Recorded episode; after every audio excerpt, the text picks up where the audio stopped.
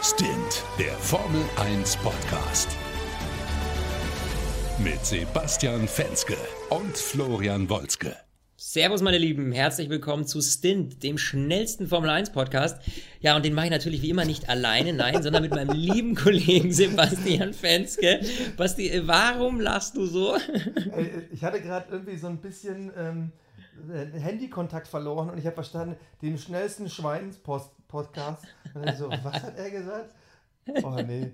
Manchmal, manchmal ist so, habe ich so ein leichtes Funkloch in meiner Bude und äh, dann rauscht du ein bisschen. Aber ich habe dich verstanden und ja, Flo, schön, dass wir uns wieder so beim schnellsten Schwein-Podcast aller Zeiten äh, wieder treffen. Ja, heute mal mit einer Update-Folge. Ähm, kein Rennen diese Woche, aber beziehungsweise jetzt am kommenden Wochenende natürlich wieder. Aber es ist natürlich wieder viel passiert, über das wir sprechen können und wollen. Und ähm, ja, ich würde gerne mal einsteigen mit einem anderen Thema, was mich tatsächlich so dermaßen geschockt hat dieses Wochenende. Es geht hierbei jetzt ausnahmsweise mal die ersten fünf Minuten in unserem Podcast nicht um die Formel 1, es geht um die Moto 2. Ähm, also ähm, da beim Motorradrennen hat ähm, Romano Fenati, ähm, ich kannte ihn persönlich vorher nicht, aber ähm, habe das gelesen, hat bei über 217 Sachen einem gegnerischen Rennfahrer in die Vorderradbremse auf der Start- und Zielgeraden äh, gegriffen und sie gedrückt. Ey, sag mal, hackt's bei dem Jungen? Also jeder, also, der das Video gesehen hat, der denkt so, ach du Scheiße, es ist eigentlich nichts passiert. Es war ja nur so ein kurzer Kontakt und die Bremse hat nicht mal wirklich gezuckt, aber Alter, stell dir das mal vor, auf dem Motorrad bei über 200 Sachen abfliegen und vor allem, äh, du, du raffst es ja wahrscheinlich in dem Moment gar nicht, dass der da reingreift, sondern auf einmal fliegst du einfach nur ab. Absolut. So ja, was du sagst zwar, Gestörtes. Sie hat nur gezuckt, also ähm, die Auswertung haben wir dann wohl ergeben. Normalerweise im Durchschnitt wird die Bremse mit 9 Bar Druck gedrückt. Und er muss wohl mit 20 Bar zugedrückt haben.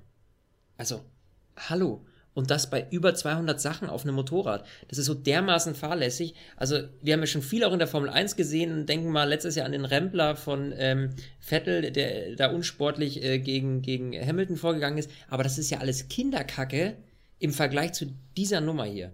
Also das du, wirst, du wirst schon wieder ausfallen. Du wirst schon wieder ausfallen. Ja, nee, ja, Kinderkacke. Jetzt müssen wir schon wieder diesen Explizit-Podcast draus machen. Also ich glaube, über Kinderkacke wird sich keiner beschweren. Naja, auf jeden Fall extreme Nummer. Und was ich aber tatsächlich auch echt kurios fand, ist, dass er dann im Nachhinein jetzt für nur zwei Rennen gesperrt wird. Skandal. Offiziell. Also ganz ehrlich, also, also der äh, hat mit dem Leben von einem Fahrer gespielt. Ich meine, wenn du abfliegst, du kannst dir einfach alles brechen. Ich meine, wir erinnern uns mal, Michael Schumacher damals, sein Rennunfall, da hat er sich ja, glaube ich, so einen, so einen äh, Halswirbel angebrochen und das war nicht mal ansatzweise bei so einer Geschwindigkeit. Und ey, bei über 200 Sachen fliegst du vom Motorrad ab. Also da hast du auf jeden Fall einen dauerhaften Schaden. Und wenn du dir nur irgendwas verbrennst oder irgendwie krass viele Sachen brichst, aber im größten Fall oder im wahrscheinlichsten Fall bist du dann halt tot und dann fällt noch vielleicht noch andere über dich rüber und so weiter. Also heftig. Aber ich würde mal sagen, wir können unseren Ausflug in die Moto 2, Moto, Moto 2 ist die Moto 2, ne? Äh, beenden und fliegen wieder zurück in die F1. Bist du dabei? Ja, ich bin natürlich dabei, mein Lieber, und da freue ich mich natürlich drauf. Ich ähm, muss nämlich noch eine Sache sagen, und zwar, da möchte ich mal wieder ja mein, mein ähm, äh, Nostradamus-artiges äh, Wissen, meinen Blick in die Zukunft nochmal unterstreichen. Ich habe dir okay. nämlich beim Italien Grand Prix in unserer Rennanalyse, habe ich dir gesagt, ich glaube, oder ich bin mir ziemlich sicher, Sergei Sirotkin wird dieses Jahr ja, noch einen oh Punkt holen. Dass du das und, wieder auspackst. Ich habe ja gehofft, und, du hast es vergessen. Und fünf Stunden nach dem Rennen, da hatten wir leider schon aufgenommen, weil wir sind ja bekanntlich der schnellste Formel 1 Podcast Deutschlands und manchmal, ganz, ganz selten geht uns mal was flöten, weil wir so schnell sind. Und da kam wirklich die Meldung, Roman Grosjean, ich stehe einfach auf diesen Namen, wird nachträglich disqualifiziert ich muss mal in diesen Song denken. Weißt du noch dieses Alors on danse? Und dann denke ich mal so an Roman Grosjean. oh Gott. Oh, ich habe einen Fremdscham-Moment, Basti. Oh. Ich, ich wollte nur kurz erklären, was in meinem Kopf losgeht, aber hier nochmal Zusammenfassung. Roman Grosjean hat ja beim großen Preis von Italien den sechsten Platz ergattert und ja. wurde anschließend von Renault angeschissen, verpetzt. Renault hat gesagt, ah, da ist ja was an diesem US-Ferrari, an diesem da, da stimmt irgendwas nicht. Und mhm. sie hatten recht. Und zwar ja. folgendes. Und möchtest du es erklären? Ich finde das einfach so geil. Ja, also es geht um den sogenannten T-Tray. Das ist so eine Kufe am Unterboden. Und ähm, gemäß äh, ja, dem Artikel, warte, ich habe es hier aufgeschrieben, 3.7.1.d, sind wir mal ganz korrekt, ähm, muss dieser auf beiden Seiten einen Radius von 50 mm einschließlich 2 mm Toleranz aufweisen. So, jetzt fühle ich mich gerade wie so ein Hardcore-Nerd. Ähm, so, ja, ist eigentlich Punkt meine ist, Rolle. Haas da, ja eben, eigentlich total kurios. der Punkt ist, dass es da eine Abweichung gab. Ähm, und äh, für diese Abweichung äh, wurden sie letztlich disqualifiziert. Man muss dazu sagen, Haas wusste das natürlich und die vier wusste es auch schon. Und äh, man hatte aber auf Aufschub gehofft und hat auch den Aufschub äh, beantragt. Und da gab es dann auch eine leichte Kommunikationsproblematik zwischen dem Team und FIA, soweit ich das noch weiß. Und deswegen ähm, haben sie gedacht, sie hätten den Aufschub bekommen, haben ihn aber nicht bekommen. Ja, am Ende des Tages wurden die Teile nicht geliefert, weil eben äh, gerade im Sommer natürlich große Urlaubszeit, äh, der Zulieferer war auch im Urlaub und das heißt, die Teile konnten nicht rechtzeitig produziert werden und deswegen, ja, wurde er disqualifiziert. Das richtig Bittere daran ist, dass dieses Teil eigentlich, also zumindest mit dieser Abweichung, eigentlich überhaupt keinen Einfluss auf die Rundenzeit hat. Nix, was, null, sie, gar sie haben nichts. sich nicht mal dadurch einen Vorteil verschafft, sie haben es jetzt einfach nur verkackt. so, das ist halt echt Pech. Ähm, schade Schokolade und vor allem, man muss dazu sagen, für diesen letztlich Ausfall im Nachhinein konnte Romain Grosjean ausnahmsweise mal nichts. Sonst ist er da immer ganz, dabei, ganz weit mit davor. Aber diesmal konnte er wirklich nichts dafür. Pech für ihn. Gut für Sirotkin, der jetzt einen Punkt geholt hat. Und schlecht für mich, weil ich letztes Mal noch gesagt habe, Sirotkin wird niemals einen Punkt holen diese Saison. Ja. Ja. Blöd, so schnell kann es gehen. So und, da, gehen. und damit nur noch mal weiterer Fun Fact: waren beide Williams in den Punkten in Italien. Und natürlich, ja. und natürlich eigentlich der Hauptgrund, warum hat Renault das gemacht? Natürlich nicht, weil sie sagen, hey, Formel 1 muss sicher sein und hey, hier. Natürlich nicht. Carlos Sainz hat dadurch zwei Punkte mehr geholt und Haas acht Punkte weniger. Und äh, das haben wir, ist beim letzten Mal so ein bisschen äh, unter den Tisch gefallen. Haas hatte ja Renault in der Konstrukteurswertung überholt und ist somit jetzt durch diese nachträgliche Disqualifikation wieder hinter Renault gefallen. Also Boom. ein kleines hinterlistiges Spielchen abseits der Piste.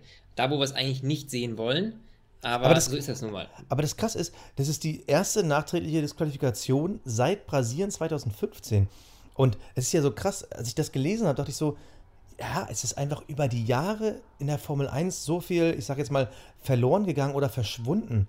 Weißt du, diese ständigen Motorplatzer oder dass irgendeiner wegen irgendwie äh, rauchendem Fahrzeug ausfällt, das gibt es irgendwie nicht mehr. Im Nachhinein diese Entscheidung am grünen Tisch, die gibt es eigentlich so gut wie gar nicht mehr. Das ist mir jetzt mal bewusst geworden. Früher war das so total normal, was teilweise auch Leute, ich spreche mit vielen Kollegen auch, die sagen, Formel 1 ist ja so langweilig geworden, weil diese ganzen Nebenbaustellen so verschwunden sind, diese extrem vielen technischen Ausfälle und auch diese nachträglichen Disqualifikationen, die gibt es einfach irgendwie nicht mehr. Naja, gut, und, technische Ausfälle, wir denken nur an Honda die letzten Jahre. Also ja, ist jetzt nicht nee, aber, so, dass wir das nicht auch hatten. Genau, aber die sind halt nicht mehr so spektakulär und es sind auch nicht mehr so viele. So viel kann man schon mal sagen. Wir haben ja teilweise auch Rennen im Jahr, wo keiner ausfällt. Und das, das gab es einfach vor vier, fünf Jahren nicht. Seitdem man so sehr darauf achtet, dass die Autos bzw. die einzelnen Teile und Komponente so lange halten, da hat man das einfach nicht mehr. Und würde ich dieses Thema Disqualifikation, es ist gefühlt schon also, ewig her. Um, um deinen Voyeurismus ein bisschen zu stillen, müsste eigentlich nur Renault jetzt auch die äh, Variante C ihres Motors einbauen. Ja. Ja. Dann, dann äh, würde das äh, vielleicht schneller hochgehen, ja. Wir haben es bei Red Bull gesehen, ähm, da lief das nicht so gut, den, die neue Variante einzubauen beim letzten Rennen, aber gut. Auf jeden dann, Fall. Dann gibt es wieder rauchende Colts in der Formel 1. Worüber wir uns auf jeden Fall freuen können, das muss man jetzt mal sagen. Wir haben ja da schon auch in vorherigen Podcasts darüber berichtet gehabt, oh Mensch, und es gibt kein Deutschlandrennen mehr. Ja, das war die Tendenz toi, toi, toi. Man muss jetzt sagen, ähm, auch dank Mercedes gibt es ihn wieder. Zumindest jetzt erstmal für ein Jahr und dann schaut man, wie man das lösen kann. Aber es war so spektakulär. Wir hatten 70.000 Zuschauer beim Deutschland Grand Prix. Und ähm, Mercedes hat sich jetzt dazu breitschlagen lassen. Die haben, was heißt breitschlagen lassen? Die haben zusammen mit ähm, der, der, den, dem Vorstand von Liberty Media haben die zusammen eine Lösung gefunden, dass Mercedes jetzt auch ein bisschen was beisteuert ähm, zu dem Rennen in Hockenheim im nächsten Jahr, um quasi die Differenz zwischen dem, was Hockenheim zahlen kann und was dabei reinkommt und dem, was sich Liberty Media wünscht, auszugleichen. Und somit werden wir auch wieder dank Mercedes jetzt auch am Ende des Tages, weil das wohl das Zünglein an der Waage war, ein Mercedes, also ein Mercedes Grand Prix, sage ich schon, ein ähm, Grand Prix von Deutschland in Hockenheim haben. Das finde ich sehr, sehr geil. und echt gut ähm, von Mercedes. Äh, ja, und ich, die hatten, glaube ich, ich weiß nicht, vielleicht weißt du das genauer, die hatten ja sonst auch schon mal ein bisschen ähm, indirekt, sage ich mal, dazu beigetragen, äh, den Grand Prix zu unterstützen mit der Tribüne, richtig? Ja, also die gab es ja dieses Jahr nicht mehr, die berühmt-berüchtigte Mercedes-Benz-Tribüne. Da hatten die einfach eine Zusatztribüne aufgebaut. Mercedes hat quasi alle Karten gekauft und die dann so weitergegeben, so Sponsoring-Tickets, äh, ähm, Quizzes, Gewinnspiele und natürlich für die vielen Mitarbeiter. Aber du hast einen Fakt so ein bisschen unter den Tisch fallen lassen. Nämlich, ich glaube, Toto Wolf hat, uns, hat sich einfach unsere Hockenheim-Rennanalyse angehört und wir haben ja gesagt, ohne Mercedes ist das nicht zu retten. Ohne Mercedes ja. gibt es bald kein Deutschland Grand Prix. Und ja, Toto Wolf hat einmal gesagt, ja, yeah, this, uh, this uh, Florian Wolsker and, ah ne Quatsch, der redet ja gar nicht Englisch, der kann ja auch Deutsch. äh, oder beziehungsweise der hat ein bisschen Österreichisch mit Florian Wolski und Sebastian Fenske, haben Sie das gehört? Ja, nee, also ich glaube, Toto Wolf hat uns gehört und gesagt, wir machen das. Die beiden Jungs, die haben, die haben mein Leben verändert. Die waren, äh, also kommen wir zur Realität. Geil. Ich finde es super. Ja, und vor allem. Vor allem Mercedes eröffnet sich dadurch auch eine ganz neue Chance. Nicht nur, dass du dann jetzt alles irgendwie mit dem Stern vollpflastern kannst und es einfach super Werbung ist, sondern das hat halt so ein bisschen so ein positives Image. Dank Mercedes sind wir noch da. Dank dieser großen deutschen Marke können wir hier wieder was Neues aufbauen, beziehungsweise auf Tradition, können wir Traditionen fortsetzen. Und das ist eigentlich das viel wichtigere ja, der viel wichtigere Image-Boost, den Mercedes dadurch bekommt. Und das finde ich klasse. Und ähm, wir haben ja vor allem bei Mercedes mit einem Toto Wolf und natürlich auch mit einem Lewis Hamilton, haben wir auch so spezielle Egos, äh, spezielle dickköpfige Typen, die dann noch einfach mal sagen, nö, nö, war keine Stallorder und nö, nö, der hat mir ja nicht geholfen und ja, ich bin ja eh der Geilste und keine Ahnung was. Und ja. jetzt hat man quasi so ein bisschen auch mit Understatement gezeigt, wir sind aber auch für die Formel 1 da, wenn sie uns braucht. Und finde ich von Mercedes ein richtig gutes und geiles Signal. Und ich hoffe, das wird ein langfristiges Engagement. Also es, es heißt ja schon eben, äh, Hockenheim will einen Fünfjahresvertrag mit Liberty Media ausdealen. Mercedes will erstmal nur für 2019 unterstützen mit einer Option auf 2020. Da ist natürlich die Frage, wenn sie die Option nicht ziehen, wird es Hockenheim auch nach 2019 noch geben. Das ist natürlich dann alles in den Sternen aber die Tendenz ist positiv und also ich kann mir das heißt, schon vorstellen. Das Einzige, heißt, was natürlich schade ist, das Einzige, was natürlich schade ist, genau, genau, genau Nürburgring ist damit durch. Nürburgring ist raus, genau. Nürburgring ist raus und das finde ich tatsächlich auch sehr schade, weil es ist halt immer noch, auch wenn natürlich die Formel 1 nicht auf der Nordschleife fährt, aber zumindest auf der Grand Prix-Strecke, es ist natürlich immer noch ein extrem geschichtsträchtiges, eine extrem geschichtsträchtige Gegend, eine extrem geschichtsträchtige äh, Rennstrecke. Und äh, das ist zum Beispiel Hockenheim jetzt für meinen Geschmack jetzt nicht so extrem. Ähm, und äh, der Nürburgring ist eben was ganz Besonderes und einen ganz besonderen Flair. Und äh, da dann gar nicht mehr zu fahren, wir hatten es ja sonst immer die Jahre im Wechsel. Ähm, und das jetzt gar nicht mehr zu haben, auch in Zukunft, ist natürlich extrem schade. Und vor allem, weil wir wissen, dass der Nürburgring ja eh schon immer so ein bisschen am finanziellen Abgrund kratzt. Ähm, ja, irgendwie, das ist, das ist dann wieder schade. Muss man ganz klar sagen. Ja, finde ich. Aber gut, äh, so ist es zumindest. Ähm, wo es auch äh, vor allem ums Geld ging, ist ja immer noch dieses leidige Thema äh, Budgetlimit. Darüber haben ja sich schon viele Experten äh, drüber gesprochen. Wir haben da auch schon oft drüber gesprochen. Ähm, und jetzt äh, besteht wohl ein Plan, ein sogenannter Stufenplan ab 2021. Und äh, wir haben auch mal rausgesucht, wie der jetzt aussehen soll. Und zwar 2021 dürfen die Teams jetzt noch 200 Millionen US-Dollar ausgeben im Jahr. Ähm, das klingt jetzt erstmal noch sehr viel, doch wenn man sich überlegt, was Mercedes ungefähr im Moment ausgibt, liegt so bei 325 Millionen Euro, also das sind so 370 Millionen Dollar ungefähr, ja. Ähm, dann ist das schon äh, ziemlich krass, weil das ja fast die Hälfte weniger ist. Also, ähm, und deswegen will man das jetzt auch eben als Stufenplan machen, Basti. Ich weiß nicht, ich glaube, die das Jahr danach 175 Millionen. Genau, genau. Ähm, so sieht es, glaube ich, gerade aus, genau.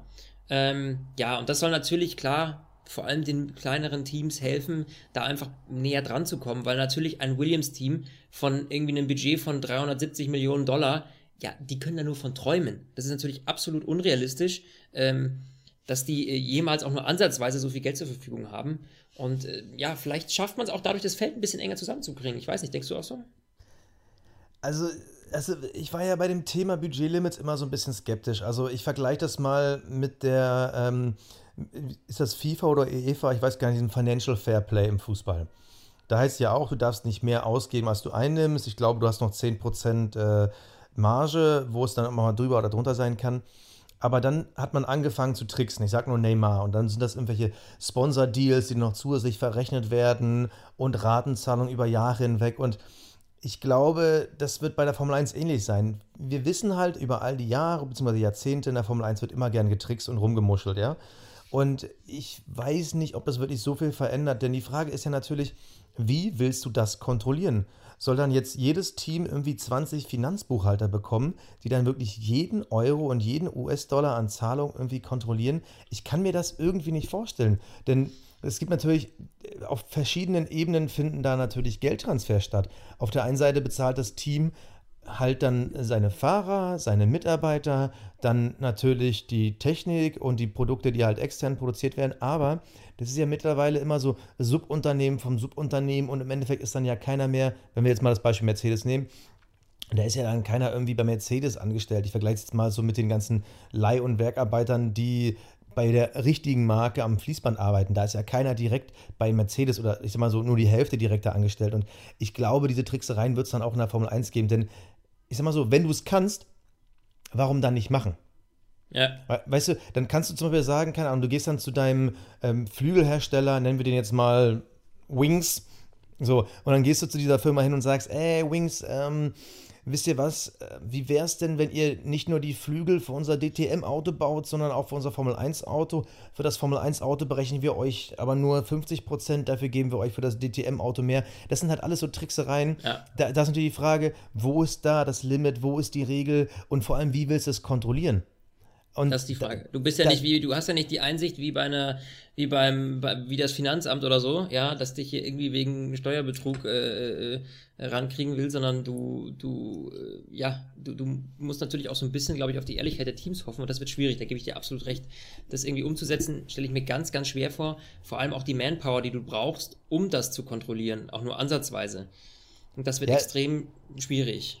Das ist auch in der freien, wie in der freien Wirtschaft. Im Endeffekt, ich will jetzt nicht so weit ausholen, aber weißt du, du und ich, irgendwelche kleinen Piefkes, ähm, wenn wir jetzt anfangen, irgendwie groß äh, Steuertricksereien zu machen, da kommen wir nicht weit. So. Ja. Aber natürlich, wenn du ein Multimillionär bist, ist es für dich leichter, auch Steuern irgendwie abzuschreiben und rumzutricksen. Das heißt, auch da wieder der Vergleich. Ein großes Team hat natürlich da mehr Möglichkeiten als ein kleines. Ich will jetzt auch nicht alles sofort irgendwie ähm, schwarz malen und so, aber ich persönlich halte von diesen Limits nichts, weil die Frage ist halt wirklich, kannst du eine hundertprozentig sichere Kontrolle absichern? Und das glaube ich nicht. Du hast ja schon gesagt, Mercedes müsste quasi auf die Hälfte verzichten. Jetzt hat man natürlich schon einen gewissen Spielraum behalten. Man sagt jetzt, nicht einberechnet in diese Budgetlimits sind Gehälter für die Fahrer und für den bestbezahlten Mitarbeiter. Also diesen bestbezahlten Mitarbeiter finde ich übrigens kryptischer kann man es ja nicht machen. Ich meine, wer ist denn das? Das ist ja bestimmt nicht der Masseur, sondern es ist wahrscheinlich irgendwie dann der Teammanager oder so. Ähm, ja. Genauso gilt das für Marketing und Hospitality. Gut, Marketing, glaube ich, wird relativ viel sein. Hospitality ebenfalls. Ähm, obwohl das ja im Endeffekt dann, das sind dann die Leute, die die Canapés reichen. Ich meine, im Endeffekt, das, das macht jetzt Am Endeffekt, nicht fett. Das Ziel des Ganzen ist ja, dieses Budget, da, da dreht sich alles ums Auto. Ja, da geht es um die Entwicklungskosten, da geht es um die äh, Kosten für die Teile, für die, für auch für die Mechaniker bzw. Ingenieure, die daran arbeiten, dass du eben nicht 20 Ingenieure hast für einen Frontflügel, sondern vielleicht nur noch einen oder fünf. Äh, so, und äh, das versucht man halt einzudämmen. Aber äh, das natürlich jetzt die Gehälter, klar, weil stell dir mal vor, du musst, du musst jetzt hier einen, äh, mal, mal nehmen wir mal einen Extremfall an, ja, du müsstest hier in einem Team einen Sebastian Vettel und Lewis Hamilton bezahlen. Ja, dann hast du ja schon allein durch die Fahrer 70 Millionen weg. So, dann hast du noch 100. Ja am Ende dann, ja. Wenn wir dann äh, 2021, ähm, also nee, 2022, glaube ich, oder was, geht es dann nochmal 10 Millionen runter. Also dann ähm, ist es natürlich extrem schwierig, äh, das zu machen. Und jemand, der dann halt mit äh, Sergei Sirotkin fährt, hat dann halt mehr Glück, ja. So, das geht natürlich nicht. Äh, dementsprechend, äh, ja, geht es ja rein um die Entwicklung des Autos, dass eben die, die Qualität der Autos bzw. die Leistung der Autos irgendwie näher aneinander gebracht werden. Das ist ja das Ziel des Ganzen. Aber, Aber damit ist doch gleichzeitig auch die Beschneidung mit bei. Weil wenn du das Budgetlimit erstmal erreicht hast, dann kannst du auch nicht mehr aufholen. Also machen wir jetzt mal ein Beispiel. Ähm, so, Renault und Red Bull fahren jetzt auf einem ähnlichen Niveau, aber der Red Bull hat natürlich ein paar Jahre intensivere Forschung hinter sich und hat natürlich einen gewissen Vorsprung. Das heißt, Renault muss ordentlich reinbuttern. Das heißt, Zeit, Manpower und Geld, um da aufzuholen, weil beide ja technisch den gleichen Motor fahren. Ja. Die willst es aber machen, wenn quasi dein Budgetlimit schon erreicht ist. Also, ich, ich glaube, da beißt ja, gut, aber so die, die Katze in den ja, Schwanz. Nee, heißt das Katze in den Schwanz? Ja, da gebe ich, geb ich dir aber recht, aber so ist ja auch eine ist ja auch ein, ein, bist du ja auch beschnitten. Dadurch, dass jetzt zum Beispiel ein Renault-Team vielleicht nur 250 Millionen zur Verfügung hat ähm, und ein Mercedes-Team 350, kann ja der Renault auch nicht aufholen. Also weißt du, was ich meine? Das heißt, du hast ja jetzt die gleiche Beschneidung nur auf natürlichem Wege und da verkünstelst du sie halt einfach ein bisschen. Nee, Dadurch, nee. Halt im Endeffekt ist es ja jetzt die Aufgabe von Renault, einfach mehr Kohle locker zu machen. Das heißt, neue Sponsoren akquirieren oder als ähm, Auto- und Motorenhersteller zu sagen, okay, wisst ihr was, wir haben jetzt die Schnauze voll, wir wollen jetzt die Formel 1 gewinnen. Hier, liebes äh, Renault Formel 1 Team, hier kriegt ihr nochmal 100 Millionen extra und wir, wollen, wir verlangen von euch, in den nächsten drei Jahren die Weltmeisterschaft zu holen. So ja, hast du ja den, okay. den Weg das frei für den, äh, quasi für ja. den Kapitalismus und äh, diese Entwicklung reinzubekommen. Das gleiche ist es ja jetzt im Endeffekt mit Papa Stroll. So, Lawrence Stroll hat sich jetzt Force India, ähm, hier Point Dingsterbumster geholt und äh, Race Point. Und jetzt wird Lance Stroll, Lawrence Stroll, Entschuldigung, ich verwechsel ich ständig mit dem Namen. So, also Papa Stroll wird jetzt ordentlich Kohle reinbuttern, um diese Marke, um dieses Auto nach vorne zu pushen. Und wer weiß, vielleicht haben wir schon nächstes oder übernächstes Jahr einen Racing Point Force India oder wie auch immer sie dann heißen werden, äh, vielleicht vorne mit dabei, dass der um Rennen kämpft. Und dann wiederum ist es doch geil für uns als Zuschauer zu sagen, ey, da prischt einer, ein äh, Privatrennteam, der prischt da vorne in die Phalanx der großen ja, Hersteller. Du kriegst doch, du kriegst doch bei aller Liebe, aber er wird niemals an einen Mercedes damit rankommen. Das ist ja nochmal eine ganz andere Hausnummer, ja. Ähm, das, das, das, äh, und du wirst auch niemals äh, ein, ein Williams-Team oder so auch nur ansatzweise nach da vorne bringen in der derzeitigen Situation, die wir haben, ähm, weil die nicht mal annähernd an dieses Budget drankommen. Durch die Begrenzung kriegst du sie ja wenigstens näher zusammen. Das ist ja der Punkt. Dass du ja, natürlich aber, vorne dann den, aber, aber, dem, dem, dem, aber ich glaube, ja. dass, also klar, gut, man, man macht das natürlich 2021 zur Einführung des neuen Reglements und zu den neuen technischen Standards, aber auch daher wieder die Frage, die Vorentwicklung. Ab 2021 ist der Deckel drauf. Davor können halt die fetten Teams wie bescheuert entwickeln. Aber du wirst ja dann ab 2021 eine fast festgefahrene Situation haben. Und ich sag mal so, wenn dann der Vorteil, ich erinnere nur Mercedes äh, Beginn der Hybrid-Ära, wenn du dann ein Team hast mit so einem brutalen Vorsprung, musst du das ganze System, diese ganze Konstruktion wieder einreißen, wenn der Vorsprung zu krass ist. Und also, äh, also im Endeffekt beide Seiten stimmen. Ich glaube, meine Seite hat viele gute Argumente, aber auch deine also, aber ich, wie gesagt, ich, ich bleibe skeptisch, weil im Endeffekt, wenn man jetzt wirklich die, die ganze Welt des Sporters guckt, wo ist denn die Gleichberechtigung? Du hast nicht viel Gleichberechtigung. Wo du es hast, ist in den ganzen amerikanischen Sportarten, wenn es darum geht, äh, in der Draft, dass das schlechteste Team das beste äh, Talent greifen kann. So, das hast ja. du natürlich im Motorsport nicht, aber eben nur durch diese Draft, dass du halt eben quasi immer wieder alles umrührst und äh, die Stärken neu verteilst hast du halt immer wieder diese Ausgewogenheit. Das, das kannst du einfach in einer technologisierten Sportart nicht machen nee. und erst recht nicht in so einer freien Sportart. Und wir werden halt immer Unterschiede haben. Also, ich bin gespannt. Sagen wir mal so, ich bin gespannt, was es verändern wird. Ja, also ich bin genau wie du, klar, ich bin auch gespannt, weil ähm, letzt, am Ende des Tages werden wir es erst genau wissen, ähm, wenn wir es dann mal ein, zwei Jahre hatten und dann genau sehen, okay, wo sind die Stärken, wo sind die Schwächen des Systems und welche Stellschrauben kann man jetzt noch drehen, um es vielleicht noch zu perfektionieren. Ja? Aber das Spannende ist ja auch dann, also das ist jetzt stark hypothetisch, aber was ist, wenn man dann wieder abkehren will von dem Budgetlimit? Das wiederum wäre für die großen Teams ja super easy und für die kleinen mega schwer, weil natürlich dann das Personal auf dem Markt fehlt. Also ich bin Tja. skeptisch und vor allem ist es überhaupt nicht amerikanisch.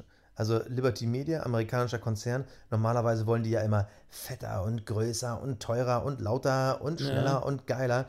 Und äh, da bin ich sehr gespannt. Ja, ja, glaube, gut, aber okay, du musst mal eins, die wollen lauter, fetter, größer, geiler, ja, aber lauter, fetter, größer, geiler natürlich auch in deren Geldbeutel.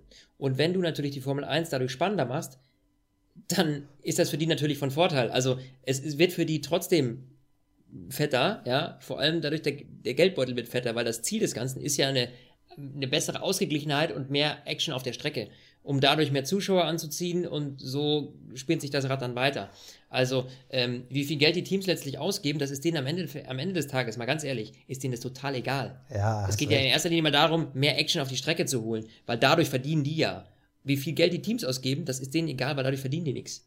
Spannend äh, finde ich ja. Spannend finde ich ja auch die Sache, man will ja auch neue Teams anlocken, neue Teambesitzer, die dann halt eine geringe Einstiegshöhe haben. Ja. Aber ich, bin gespannt, ob das funktioniert, weil so viel Zeit ist dann auch nicht mehr. Also wir hatten es ja gesehen, ähm, zum Beispiel bei, ähm, bei Honda, du brauchst eigentlich schon fast zwei Jahre Vorlauf. Und Ja, gut, aber heißt- jetzt, ich meine, vor 2021 wird sowieso keiner reinkommen. Also, ich meine, äh, da, kommen die, da kommt das neue Reglement und das heißt, wenn dann erst zu dem Datum, es wird keiner 2020 einsteigen und dann nochmal Nee. komplett alles neu entwickeln müssen. Also, das ist ja Schwachsinn. Nee, nee, klar, aber die neuen Entwicklungen, die müssen halt trotzdem irgendwann nächstes Jahr losgehen, wenn du halt ein komplett neues Team startest. Ja, ja, richtig, klar. Deswegen, du brauchst jetzt, du brauchst das fixe Reglement für 2021, dass du weißt, in welche Richtung du entwickeln musst. Und dann kannst du dir überlegen, okay, steige ich da ein oder steige ich da nicht ein. Ähm, ja, werden wir sehen. Auf jeden Fall ändert sich jetzt erstmal ganz viel bei McLaren, denn Stoffel van Dorn, der ist raus. Wir haben es eigentlich schon, du hast es auch schon prophezeit, schon ein paar Rennen, wir haben da schon äh, mal drüber geredet, ob das passieren könnte. Ja, der hat irgendwie, irgendwie nicht die Leistung abgerufen, die man sich bei ihm erhofft hatte. So würde ich es jetzt mal grob und schnell zusammenfassen, oder? Ja, also man hatte letztes Jahr noch das Gefühl, der Stoffel, der, der ist auf jeden Fall dem Alonso im Nacken. Er ist natürlich niemals auf Alonso-Niveau, aber er ist auf jeden Fall nahe dran oder ich sag mal relativ nah dran. Aber dieses Jahr wiederum war die Lücke zwischen den beiden ja immens. Und ja, jetzt kriegt er die Rechnung dafür. Stoffel van Dorn ist raus. Vorerst. Man weiß ja nie, ob nicht noch irgendwo eine Tür aufgeht, aber ähm, ja, raus. Genau. Und äh, Lando Norris dafür rein. Und äh, der ist ähm, derzeit äh, in der Formel 2 unterwegs und äh, wird dann sozusagen Teamkollege von Carlos Sainz, weil der ja auch zu McLaren geht. Ähm, ja, da haben wir ein junges, frisches Team. Ja, und der alte Hase fehlt so ein bisschen dann bei McLaren. Ich weiß nicht, würdest du das eher als positiv oder negativ äh, sehen mit zwei jungen Hüpfern? Ja, also Sainz ist jetzt auch nicht mehr ultra jung, immer noch ein jüngerer Fahrer, aber nicht ultra jung. Ist schon interessant, vor allem Sainz, der hat ja auch schon viel gezeigt, dass er Talent hat, dass er auf jeden Ja. Fall, ich sag mal, eher für die vordere Hälfte des Fahrerfeldes gedacht ist. Aber ja, stimmt schon. Also, ob der jetzt ein guter Entwicklungsfahrer ist, weiß man nicht. Wieder mit einem weiteren Frischling dann daneben zu starten mit London Norris, ist schwierig, weil McLaren ist ja wirklich ja immer noch im Umbruch. Man muss sich erst aus dem Honda-Desaster so ein bisschen erholen. Ob das dann reicht, hm, schwierig. Also ich, ich bin bei Honda sehr, sehr skeptisch, überhaupt, wie da die Zukunft aussieht. Äh, also bei McLaren. Honda, McLaren, da ist man sicher. sagen, Honda genau. ist ein anderer Äh. Weil Ja. McLaren hatte äh, mit Honda erst den Umbruch, hat nicht funktioniert. Jetzt machen sie den, den Rückumbruch und dann ist Ja, wieder Renault funktioniert ja auch 2021 Und, und dann ist natürlich wieder 2021. Also, ob man sich da nicht irgendwie aus einem Jahrzehnten voller Umbrüchen dann nicht irgendwie komplett ins Risiko stürzt und dann irgendwann sagt, es geht nicht mehr. Wir haben einfach jetzt zehn Jahre über unserem ja, Limit gelebt und nichts auf die Kette bekommen. Schwierig. Also eigentlich hätte ich mir für McLaren eigentlich jetzt mal Konstanz gewünscht. Und natürlich die beste Konstanz wäre natürlich mit einem Alonso gewesen. Aber ich weiß nicht, ich weiß nicht, siehst du da ein- eine bessere Zukunft? Vielleicht wenn auch ein bisschen so der Stress, diese Altlasten mit äh, Ja. Van Dorn und Alonso weg sind? Ja, Altlasten, ja, ich würde es gar nicht als Altlasten. Ich meine, Alonso, klar, der ist nicht einfach der Junge, aber damit hatten sie zumindest einen, der wirklich das rausholt, was rausgeht. Wir haben da oft Rennen gesehen, wo Alonso wirklich, wo man gesagt hat, wie schafft er mit diesem Auto auch noch das da hinzukriegen, ja, wo er dann in die Punkte gefahren ist, wo man sich denkt, wie geht das, Junge, wie machst du das eigentlich? Das fehlt natürlich jetzt so ein bisschen, ähm, aber ähm, ich sag mal so, ich glaube, der Druck, der aus, von Fahrerseite kommt, ist natürlich jetzt deutlich geringer. Ähm, das hilft vielleicht einerseits ein bisschen, aber andererseits glaube ich, dass bei McLaren einfach, also sowohl der Renault als auch der, Merce äh, der Mercedes, sowohl der Renault als auch der, der, der Honda-Motor, den sie noch letztes Jahr gefahren haben, die sind natürlich jetzt beides nicht die Wucht. Ähm, da fehlt immer noch einiges. Und ich, ich glaube, dass bei Honda, also dass bei, bei Honda, um Gottes Willen, jetzt habe ich auch schon so einen Hänger, dass bei McLaren, äh, ich sehe da irgendwie erst so richtig Luft, wirklich 2021, wenn du irgendwie die Karten wieder neu auf den Tisch legst. Also Ja. die eiern jetzt seit Jahren darum, Äh, und man denkt eigentlich immer, dass so ein Team wie McLaren, die ja so eine große Tradition haben und wo ja auch Geld dahinter steckt, ist ja nicht so, dass die jetzt äh, gar nichts hätten, aber äh, dass die mit der Erfahrung trotzdem nicht weiterkommen. Also irgendwo hängt es bei denen immer. Und es hieß ja auch noch, der Motor ist so schlecht, aber dafür ist unser Chassis eigentlich ultra gut. Ähm, ja, Ja, scheinbar ist die. Äh, ja, also es ist alles irgendwie. Ja, Vor allem, wenn, wenn nee. du dir mal die aktuelle Konstrukteurswertung anguckst. So, McLaren ist auf 6. Dahinter haben wir Racing Point, die offiziell erst seit zwei Rennen dabei sind, aber Ja. auch nur noch 20 Punkte Abstand haben. Toro Rosso, Sauber und Williams. So, Toro Rosso ist natürlich auch so eine Art Übergangsjahr. Mal gucken, was der Honda nächstes Jahr bringt. Racing Point, da ist natürlich die Zukunft eher positiv. Und auch Sauber, die natürlich mit Ferrari dieses Jahr einen fetten Schritt nach vorne gemacht haben. Und wenn du da als McLaren, ich sag mal, stagnierst, läufst du Gefahr, dass du von den drei überholt wirst nächstes Jahr. Und dann dümpelst du mit Williams da am Ende rum. Und dann haben wir die beiden Traditionsteams, wo man sich vielleicht sogar fragen muss oder vielleicht ein, ein Fragezeichen aufmalen muss, ob die 2021 überhaupt noch an den Start gehen können, ob die nicht dann quasi ihr ganzes Privatvermögen und die privaten Sponsoren etc., ob das dann nicht alles weg ist und die beiden Traditionsteams, Tradition, Teams, Traditionsteams, Traditionsteams äh, verschwinden. Ja. Also McLaren spielt auf jeden Fall hohes Risiko. Sainz ist weniger eins, aber London Norris, puh, also ich, da, da gibt es echt so viele Fahrer, die da vakant sind, wo du vielleicht überlegen kannst, wären die nicht vielleicht besser? Ich meine, hinter Ocon ist immer noch ein Fragezeichen, ja, ist Mercedes Junge, aber es Mhm. ist ein, äh, da, da, hä- da hätte man schon Ja, aber das war ja der Grund. können. Ja, Ja. ja. Ja, man, Also- ich glaube, die wollen jetzt halt auch mal ein bisschen was aufbauen, um, um da Konstanz reinzubringen. Also, ähm, wenn du natürlich jetzt einen Mercedes Junior nimmst, ähm, dann ist es nur eine Frage der Zeit. Ja, wenn Bottas flöten geht, dann sitzt Ocon im, vielleicht im Cockpit. Das heißt, du hast wieder einen Fahrer, in den du investierst, der aber vielleicht nur zwei Jahre und dann ist vorbei. Und Ja, aber gut, aber, aber Ocon hat so viel Talent gezeigt, ganz ehrlich, dass der Junge Ja. aktuell kein Cockpit hat, das ist schon fast unfair. Also das ist ja schon fast Formel 1 Mobbing. Das erinnert so ein bisschen an Pascal Wehrlein, obwohl ich da ja immer noch so ein bisschen äh, im Hinterkopf habe, wissen die Teams da vielleicht mehr als wir, sag ich jetzt mal, Zuschauer, äh, dass Mhm. der, der, der Junge nicht ganz sauber tickt. Also will ich jetzt gar nicht in Frage stellen, aber das ist schon ein bisschen merkwürdig, wie mit dem umgegangen wurde. Und äh, so mit dem Ocon, ganz ehrlich, der ist talentiert. Der Junge, ich, ich bin ein totaler Fanboy. Und ich, ich fände das schade, wenn er nächstes Jahr nicht mehr Formel 1 fährt. Und der hätte aus meiner Sicht zu McLaren besser gepasst als äh, also theoretischer Niemand. Also Lando Norris kann ja die Formel 2 noch gewinnen. Also ist ja jetzt nicht so, dass der komplett untalentiert ist. Aber es ist trotzdem ein Fragezeichen. Und ich finde, das Risiko, auf das McLaren geht, ist zu hoch. Ja. Tja, aber man hätte vielleicht ein Cockpit, hätte man ein drittes Auto, mein Lieber. Oh, der Übergang hat mir gefallen. Damn, was eine Überleitung, Digga. Ja, Toto Wolf, Toto Wolf holt mal wieder so eine Old Story aus dem Schubfach. Boah, eigentlich nervt mich das Thema, aber wir wollen noch mal drüber reden. Also Toto Wolf ähm, hat gegenüber einer Presserunde gesagt, ähm, er hält es für ein bisschen Quatsch, dass sich die großen Teams quasi noch Junior-Teams leisten. Man sagt nur ja, Red Bull, Toro Rosso. Das ist wirtschaftlich totaler Quatsch. Nur damit in den Junior-Teams die Fahrer ausgebildet werden können. Ähm, vor allem für ihn als Mercedes-Mensch ist es ein bisschen schwierig, weil man hat halt so viele Talente, eben einen Esteban Ocon, einen Pascal Wehrlein, auch George Russell wurde genannt und man weiß gar nicht, wohin mit diesen Talenten. Wäre es nicht besser, wenn man ein drittes Auto hat, wo quasi nur Talente fahren dürfen, Leute mit weniger oder maximal zwei Jahre Erfahrung oder vielleicht mit einem Alterslimit 18 oder 19, damit man nicht verzweifelt versucht, wie jetzt wieder im Fall Esteban Ocon, mit Teams irgendwelche Deals zu machen, damit die eigenen Fahrer da irgendwo mitentwickelt werden.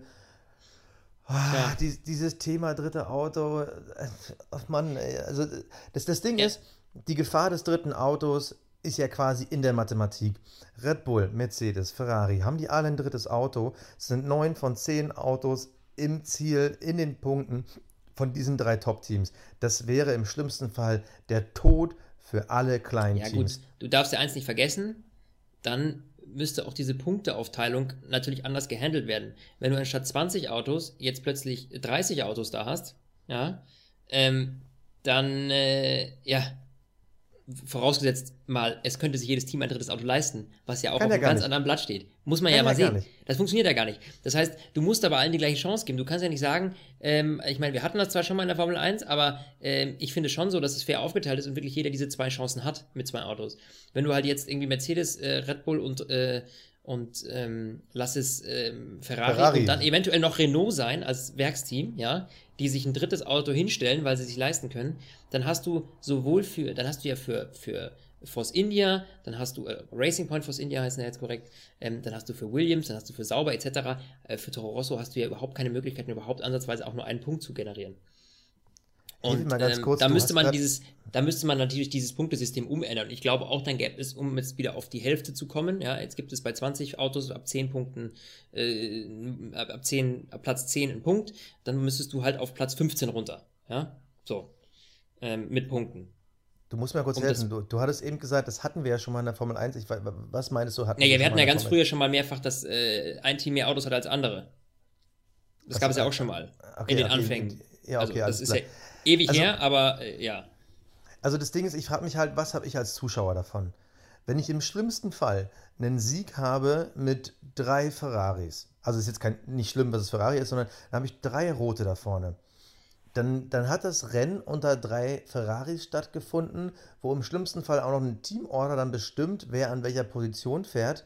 Also Ja. das ist Nee. für das wäre für mich der Tod Ich- der Formel 1. Ja, ich finde das auch nicht, nicht, nicht, äh, nee, ich finde das nicht gut. Ich finde das natürlich prinzipiell geil, wenn du 25, 26 Autos auf der Strecke hättest, ja. weil das nochmal mehr Action ist natürlich. Und wenn da ein paar ausfallen, dann noch nicht so gravierend reinfällt. Aber äh, dass, dass dann, äh, dass diese Autos dann zu den existierenden Teams gesteckt werden, das ist natürlich nicht so gut. Also da wünsche ich mir lieber zwei andere Teams, noch zwei neue, und wir haben dann plötzlich 24 Autos im, im, äh, auf der Strecke. Das wäre was, was ich, was ich gut finden würde, ja. Wo man sagen würde, okay, man hat neue Konkurrenz irgendwo her, weil jetzt vielleicht doch äh, irgendwie ein Volkswagen-Konzern sagt, irgendwie wir steigen da auf den Zug auf und, und, und gehen da rein in diese Rennserie. Ähm, und da lieber Möglichkeiten schaffen, um neue Teams zu akquirieren, als den existierenden Teams noch ein Auto hinzustellen. Ich meine, das Grundproblem, was Tote Wolf anspricht, ist ja schon auch ein Problem. Also da kann man nichts gegen sagen. Also Ferrari hat ja, ja, ich sag mal so, so, größtenteils Haas als Junior-Team. Red Bull hat Toro Rosso als Junior-Team. Renault eigentlich noch nicht, aber ähm, da ist ja mal, also ich gehe mal davon aus, dass die mit McLaren ihre Zusammenarbeit schon intensivieren werden. Mercedes hat, ich sag mal so halb Racing Point, aber es ist ja schon so, wir haben ja diese Struktur schon und irgendwie ist die nicht geil mit den Junior-Teams, weil man hat nicht das Gefühl, dass die Junior-Teams aus eigener Kraft Rennen gewinnen können. Also wir haben die vier großen vorne, Mercedes, Ferrari, Red Bull, Renault. Dann haben wir dieses, dieses Mittelfeld, was ja irgendwie schon von diesen Junior-Teams dominiert wird. Äh, also wir haben dann einen Sauber, wir haben Toro Rosso und äh, Haas, im Endeffekt hat Ferrari ja sogar zwei ganz offene Junior-Teams. Ja. Und natürlich wollen wir weg von dieser Zweiklassen-Formel 1, aber im Endeffekt ist das nicht sogar die beste Variante, die wir jetzt haben können. Ich meine, ich bin natürlich auch mit auf deiner Seite. Wenn es nach mir geht, will ich da vier, fünf Hersteller haben. Aber ist es nicht das Beste, was wir jetzt gerade kriegen können? Du hast einen Einheits-, also du kriegst quasi einen Motor zentral von einem Motorlieferanten, das ist jetzt Mercedes, und den Rest können die selber machen. Und wenn die da zusätzlich noch dealen wollen, ist ja okay. Ich meine, wenn Sauber nicht in der Lage ist zu entwickeln, ist ja super, dass Ferrari da hilft. Ich meine, das Wichtigste ist ja einfach nur, Ja. dass Ferrari dann nicht sagt, wie die fahren sollen. Dann hast du ein Problem. Aber Ja, da geht es ja, dann einfach nur darum, dass die Formel 1 das kontrollieren muss. Aber grundsätzlich, dass da unterstützt wird, finde ich persönlich nicht so schlimm. Wenn Mercedes nächstes Jahr sagt, ey, wir, wir greifen Williams noch mehr unter die Arme, die haben ja schon diesen homologisierten ähm, Energiestrang, äh, Powertrain, ähm, wir, wir geben denen zusätzlich noch ein bisschen Know-how, vielleicht noch ein bisschen Zeit, Ja. irgendwie im Windkanal und sowas. Das ist ja eigentlich was Positives. Und- ja, das funktioniert natürlich auch nur so lange, solange du natürlich, das, solange das B-Team natürlich nicht den, das A-Team, äh, dem A-Team gefährlich wird. Was nicht passieren wird, äh, weil die so weit davon weg sind. Aber man wünscht sich natürlich eine Formel 1, die äh, deutlich ausgeglichener ist. Letztlich. Die Frage ist halt, wie ist es dazu gekommen, dass die beiden Klassen so weit auseinander liegen? Denn wir dürfen ja nicht vergessen, Sebastian Vettel hat ja in dem Toro Rosso seinen ersten Sieg geholt. Also es ist ja jetzt nicht in der Geschichte noch nie passiert. Klar passiert es extrem selten, aber es ist ja nicht so, dass es noch nie passiert ist. Und ähm, dann ist die Frage zu gucken, wo lag das? Es ist im Endeffekt schon durch die Hybrid-Ära ein bisschen bestärkt worden, dass man äh, da mehr fokussiert entwickelt, aber ich persönlich sage oder glaube, dass man vor allem bei dem, dem Boost bei den kleinen Teams, man hat ja gesehen bei Haas, bei Sauber und ich glaube auch an Racing Point, ich glaube, dass da jetzt einiges passieren wird und ich hoffe natürlich, dass dieser Name sich ändert, weil ich finde es schlimm. Wir haben jetzt auch, glaube ich, schon siebenmal indirekt über den Namen Racing Point lustig gemacht. Ähm, ich glaube, dass bei diesen Teams nächstes Jahr schon ein Boost sein wird. Vor allem, wenn man vielleicht ein bisschen mitbedenkt, Red Bull könnte ein bisschen abfallen durch den Honda, Renault, Haas, Sauber, äh, Racing Point könnten ein bisschen aufholen. Ich glaube, das könnte schon spannend werden. Ich meine, es wird mhm. immer dominante Teams geben, aber ich glaube, dass wirklich die Formel 1, so wie sie jetzt ist, sinniger ist und wirtschaftlicher ist als jetzt irgendeine andere Kombination. Als ja, jetzt wirklich das dritte Auto. Gebe ich dir recht. Also ich sehe das dritte Auto auch nicht, absolut nicht. Ähm, das ist Spannend. wieder warte, den Punkt, den würde ich gerne loswerden. Spannend ist natürlich, wenn es dann jetzt wieder um die Thematik, und da kommen wir wieder auf unser Hauptthema eigentlich, ähm, Budgetlimit, wenn es dahin geht. Wenn man sagt, okay, Mercedes hat ihre 200 Millionen Dollar komplett ausgereizt in Sachen Entwicklung, wollen aber noch ein paar Teile testen. Wenn die dann irgendwie zu einem Racing Point oder zu einem Williams gehen und sagen, hey, hey, hey ihr fahrt den Mercedes-Motor, könnt ihr dann nicht nochmal dieses neue Mercedes-Teil ausprobieren? Ihr, vielleicht ja, könnt ihr es euch danach auch leisten. Das ist eine Sache, da muss man gucken. Aber auch, aber auch da ist es irgendwie falsch. Nicht so, also ich weiß nicht, würdest du es als falsch empfinden, wenn das passiert? Ja, die Frage ist, wie willst du das überhaupt kontrollieren? Also, wenn jetzt mal angenommen, äh, ein Williams-Team hat noch 30 Millionen offen bis äh, zu äh, seinem Limit, ja, und Mercedes würde gerne, dass Williams ein paar Teile für sie testet. Und von mir aus kriegen die die Teile dann, wie auch immer, ja, weil werden damit gefüttert. So, dann ähm, hast du auf der einen Seite natürlich einen Vorteil bei Williams, weil die sagen natürlich geil, wir werden unterstützt von dem Team und dürfen, können damit näher ran. Auf der anderen Seite testest du aber gleichzeitig natürlich für ein Team, das eigentlich sein Budget schon ausgeschöpft hat. Also das ist so eine, genau, wie ist die Frage, ist, ist das, was ist jetzt, was ist jetzt gut und was ist böse? Ja.